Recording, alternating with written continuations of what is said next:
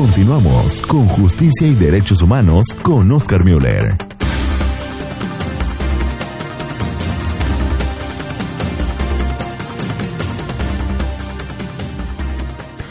Doctor, muy buenos días y como siempre, un placer y un privilegio tenerlo en nuestro segmento. gracias, el privilegio es mío.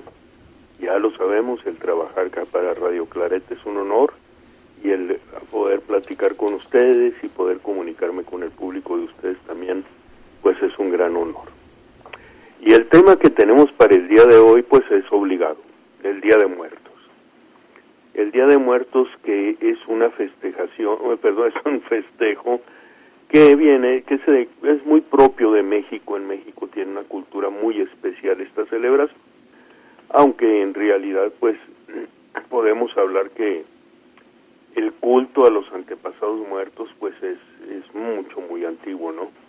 Yo, yo pienso que desde las primeras tumbas que podemos encontrar de homínidos y tan siquiera del ser humano actual, pues son, son una muestra de que eh, los homínidos pensábamos ya en que trascendíamos más allá de esta vida. Y pues encontramos ejemplos de esto por, eh, en la cultura romana, donde ellos tenían una, una gran adoración a, a los antepasados y de hecho en las casas tenían estatuillas que representaban a sus antepasados, a sus lares, y les eh, realizaban oraciones en su honor. Y en cierta medida, pues tenemos también nosotros esta, esta forma de pensar que había en la cultura indígena en México, especialmente en los mexicas y olmecas, y estas tribus que habitaban el centro de México, en donde ellos veían a la vida no como una realidad, sino como un sueño, y pensaban que la verdadera vida llegaba, iba a venir después de la muerte. Por consecuencia, a la muerte la veían como algo que daba alegría, algo bueno, y festejaban el culto a la muerte y a los antepasados a través de una diosa que era mm, mi, perdón de una sí de una diosa que era Mitecatzihuatl que era la que reinaba en el noveno nivel de la del submundo del mundo posterior.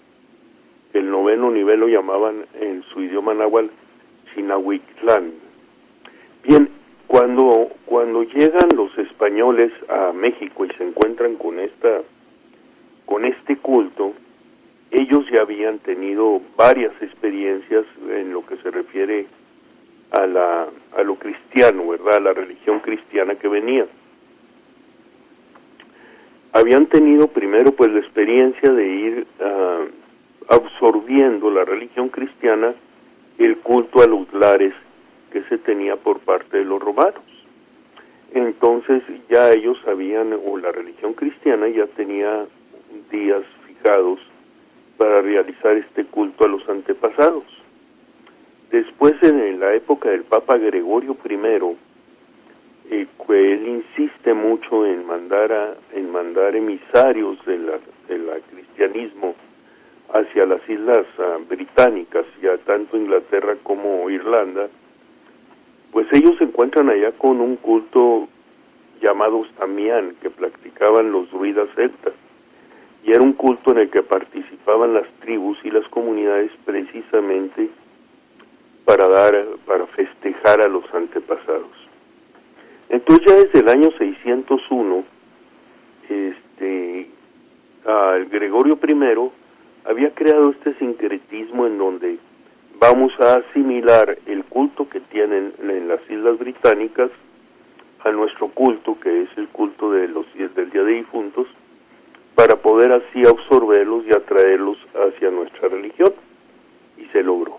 Entonces comentaba, bueno, pues cuando los eh, conquistadores españoles llegan a México, se encuentran con estos cultos que celebraban los aztecas y que, y que para ellos, inclusive en un momento dado, podría ser algo chocante, algo repelente, y tan fue así que provocó un conflicto muy fuerte, porque los aztecas, como sabemos, hacían sacrificios humanos.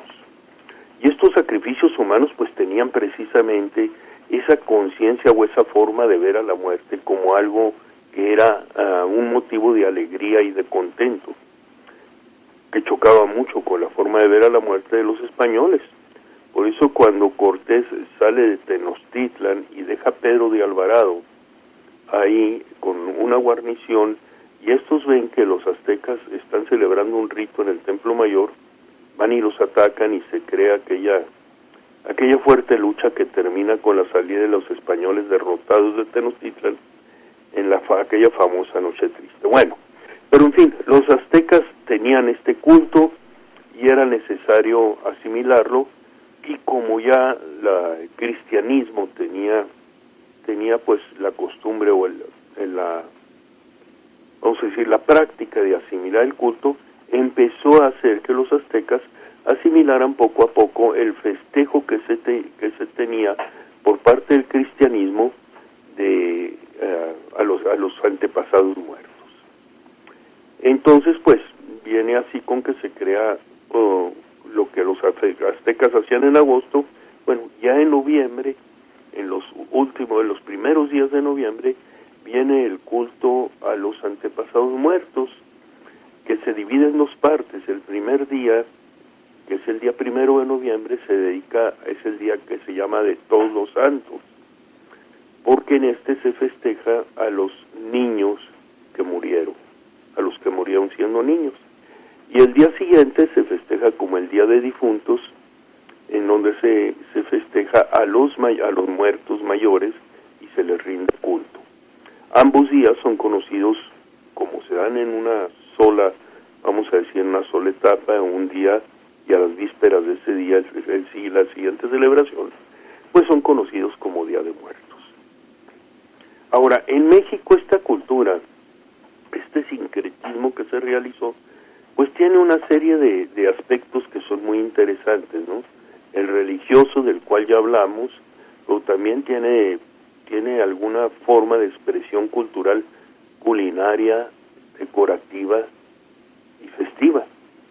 En el aspecto culinario hay dos circunstancias muy propias. La primera es que se gusta de hacer dulces para ofrecerlos a los a los muertos. Entonces, se hacen dulces de azúcar en México muy vistosos que simulan una calavera o un esqueleto o un ataúd o algo relacionado con la muerte. Pero también el día el día de, el día de difuntos, el día 2, que se visitan las tumbas de los parientes, se come en esas tumbas lo que eran los guisos preferidos de aquel pariente, se platica en la tumba, frente a la tumba, anécdotas sobre el pariente que ha muerto y se ponen también velas que lo van a guiar para su regreso al otro mundo.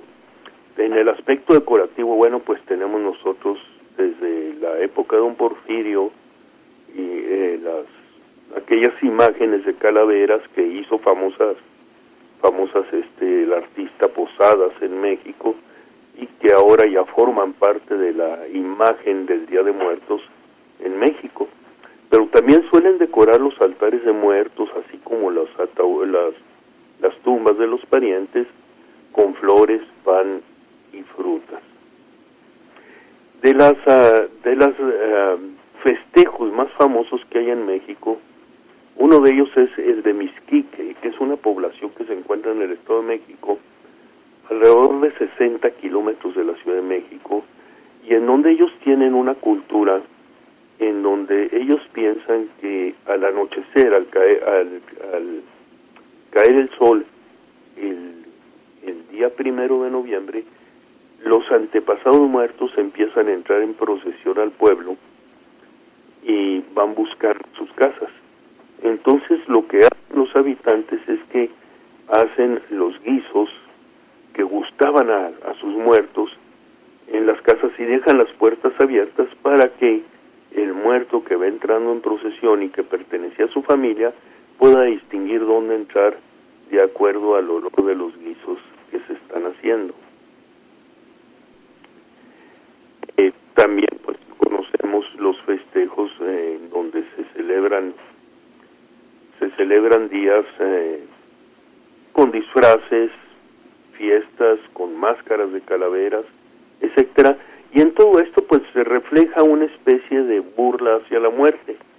Y otra forma artística como esta burla se refleja pues es a través de eh, un aspecto literario. Se crean rimas en donde se hacen burlas de personajes públicos y a través de, a través de estas burlas se, se inmiscuye la idea de la muerte a través de expresiones como la flaca, la parca, la calaca, la calavera, etcétera. Y por aquí les tengo yo algunas calaveras que escribí que espero que les guste. Tengo una para Donald Trump que dice, pensaba la flaca seria, este señor del copete, quien no habla, vocifera, me lo tendré que llevar aunque grite y no lo quiera. Tengo también otra para Obama y Peña Nieto que dice, bajaron de la aeronave y la lluvia les calaba. Entonces un caballero les cubrió con su paraguas. Dijo la parca con celo, en México esto no viera. Así se cayera el cielo, el copete queda seco, aunque se empape Rivera. Otro, otro que tengo por aquí es ah, para la ciudad de Chicago, con todo cariño. En el extremo de un lago, una ciudad se encuentra. Dijo la huesos contenta, ay, qué bonito es Chicago. También tengo una para la señora Hillary Clinton, que dice, la calaca se asombró once horas en la parrilla, pero siguió tan campante, y es por eso que pensó, a esta güerita tan grilla yo le quito el buen talante. Para el alcalde de la ciudad de Chicago, el señor Ralph Emanuel, le tengo la siguiente. Es de apellido Tocayo de otro que es un buen cantante. La parca dijo ese gallo, me lo llevo por delante. Esta es mi aportación el día de hoy, espero les haya gustado, estoy a sus órdenes en mi página web www.oscarmuyercril.com y también pues les invito a leer mi columna que sale el día de mañana en el periódico Vívelo Hoy de Chicago. Un gusto saludarlos. Radio Claret América.